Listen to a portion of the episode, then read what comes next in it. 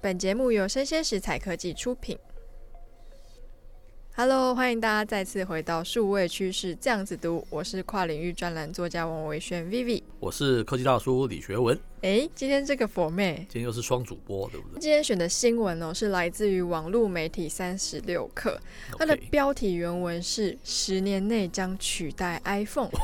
苹果 AR 头显二零二二年上市。 OK，这是超大的事嘛，取代没错，那这个新闻内容大概是这样子说的、哦。是他说，在十一月二十六号，天风证券分析师郭明奇发布报告，嗯他说，苹果它将于二零二二年的第四季要推出我们的 AR 头盔。哦，讲的这么确切的那个 quarter 是，哎，还不止这个哦，还有更细节的。是他还进一步说喽，这个苹果的 AR 头盔会嗯哼搭载 M1 的桌面级芯片。哇，非常 powerful，是桌面级芯片，还有 Sony 的一些显示屏幕嘛。是，它的目标是在十年内要取代 iPhone，这是超级大新闻，对是要取代 iPhone 的话，它其实就是它的量就要很大嘛。是它也预计说它的出货量会超过十亿部，哇，好可怕，多少年之前在十年内要超过十亿部啊，就是它要 OK 取代 iPhone。了解，是，那这篇新闻的第二个重点，郭敏琪又进一步说喽，嗯哼，苹果的 AR 头盔要彻底的摆脱手机跟电脑的局限，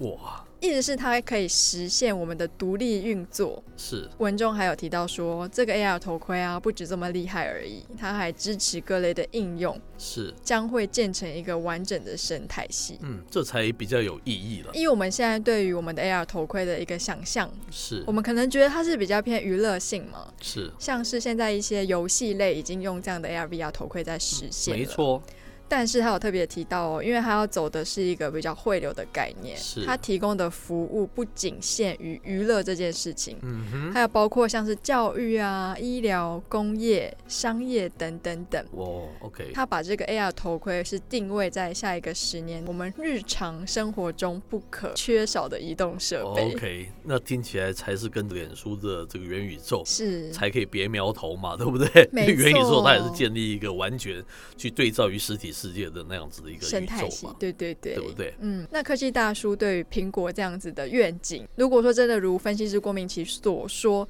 是那这个 AR 的头盔要在十年内取代手机的位置，那是不知道科技大叔有什么样的看法？我觉得这个如果是真的像郭明奇所说的这样子的情况，那就是超级大新闻了，对不对？哦嗯？那非常大，然后取代哦，请注意，它这里面说的是取代哦，哦，不是一种延伸性的一种产品哦。是，我们说 Apple Watch 它是个延伸性的产品嘛，没对错不对？它不能独立于这个 iPhone 之外嘛。是，那你现在是完全是 stand alone，是一个完全独立的产品，那就是一件非常大的事情哦，而且非常有意义啊。我也个人也是非常乐见其成了哈、哦，嗯因为它可以带来一个完全不一样的一个网络世界嘛。哦是，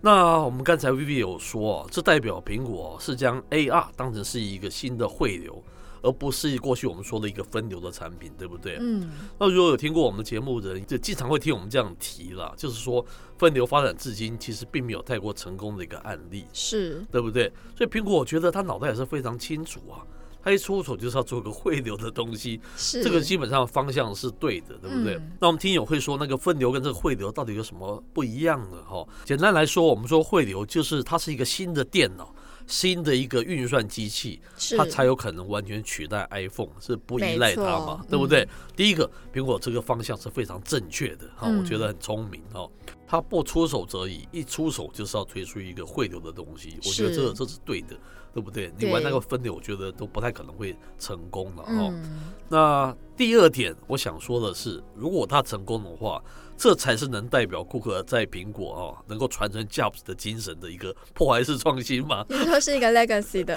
对对对对哦对，就你做一个就是东西是以前那个 Jobs 在世的时候还完全没有的一个东西是嘛，对是不对？是，然后你又去把那个 iPhone 简直把它取代掉了，那这不是是超级破坏式创新吗？嗯是哦，如果能做成的话，我觉得非常恭喜那个库克了哈、哦，呃，非常有成就，不只是一个成功的一个商业家，而且是一个成功的一个破坏式创新的一个发明者，对没不对？错，好，那来到第三点哦，它里面说，根据统计，在二零二一年，苹果它有获得十一项跟 AR 头显相关的专利。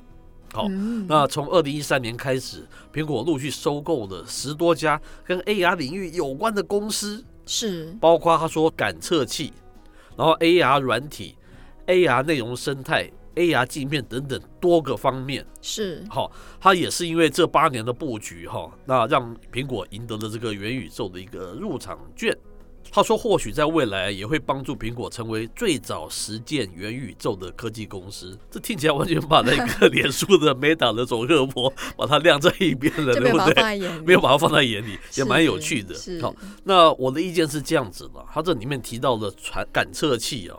AR 软体啊、AR 镜片等等多个方面，嗯科技大叔完全不会怀疑苹果的那个能力。是因为从以前到现在，我们都证明它的软硬整合是非常成功的，没是给你错最舒适的感觉，对不对？是这一点我完全同意。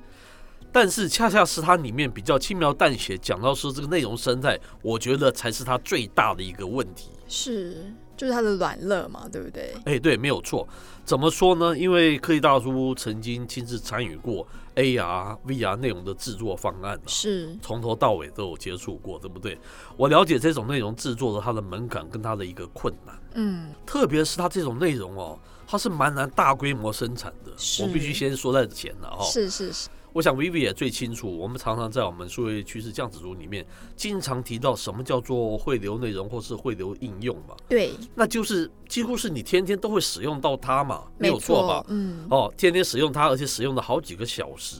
那不是几天才用一次，然后一放就是一个月把它晾在那边的这一种嘛，是它叫才叫汇流内容跟汇流应用嘛，对没不对？错，那我们想一想，这种天天被大量使用的内容，我刚才说那种很困难制作的内容，它需要多大量啊？我们试着嗯想这样子的一个问题哈、是请记得哦，AR、VR 里面它里面的除了现实世界以外，你 AR 叠加了，其实都是3 D 动画的内容哎。。对那稍微有做过内容的3 D 内容的人都知道，那是一个多费钱、多费工、多耗时的事情，没错，而且你还要大量的生产哦。。是请记得，这可不跟以前它那个 App Store 对不对？你是弄个 App Store，是然后请全世界的那个 coding programmer，他到程序设计师，基本上他就可以完成这样子的。嗯，所以有数百万种才支撑你这样子一个生态系。没错那，我试问你，这样子的内容跟应用，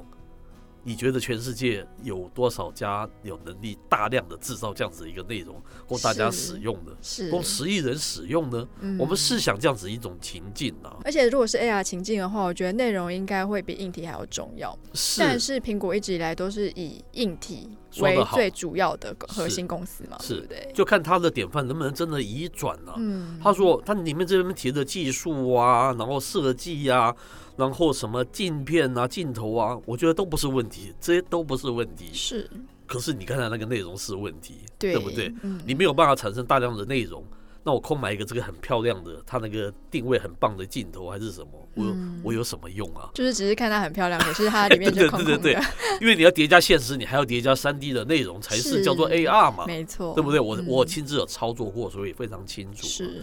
最后还是要说，我们的态度都是非常乐见这样子的东西出来，对不对？是现在东西真的玩的真的不好玩了，我很难想在五年十年你还玩现在同样的老东西，那人类多没有进步啊！是但是这样子的 issue 是必须被讨论的，你的内没容，错除非未来发明一个你很容易产出一个三 D，然后而且你还有逼真写实，才有沉浸感嘛。是你不是做一个 Q 版就是好玩的东西而已，你还要做到这么棒的，嗯大家才愿意花很长的时间进入这个新的汇流生态里面啊。是简单来讲是这样啊。不过我觉得苹果跟 AR 跟 Metaverse 目前来说，我觉得有点骑虎难下。我们可以是是看到是各大厂有一个折中方案嘛，得是像是 Facebook 的眼镜好了对，你戴上去，你有点像是 AR VR 的感觉，可是你是看的东西是你手机里面的一些特殊内容，等于是是是隐是私保护你的隐私的内容。对那要做到像 AR VR 这种高科技、很新奇、很棒的应用程式，是钱又很 高，是但是哎、我戴隐私眼镜的内容，那对我来说可能吸引力也相对来说没有这么高，是，所以可以看得出来，其实现在各大厂好像就是急于找了一个折中方案嘛。对不用花太多钱又做得出来，跟哎、是我真的做得出来，可是上面真的要再花非常多钱，是。是对，这是他目前的一个可能的困境跟一个医医学要去解决的。没哈。错。好，那今天内容播到这边告一段落，我是科技大叔李学文，我是跨领域专栏作家王维轩 Vivi，我们下回见喽，拜拜。拜拜。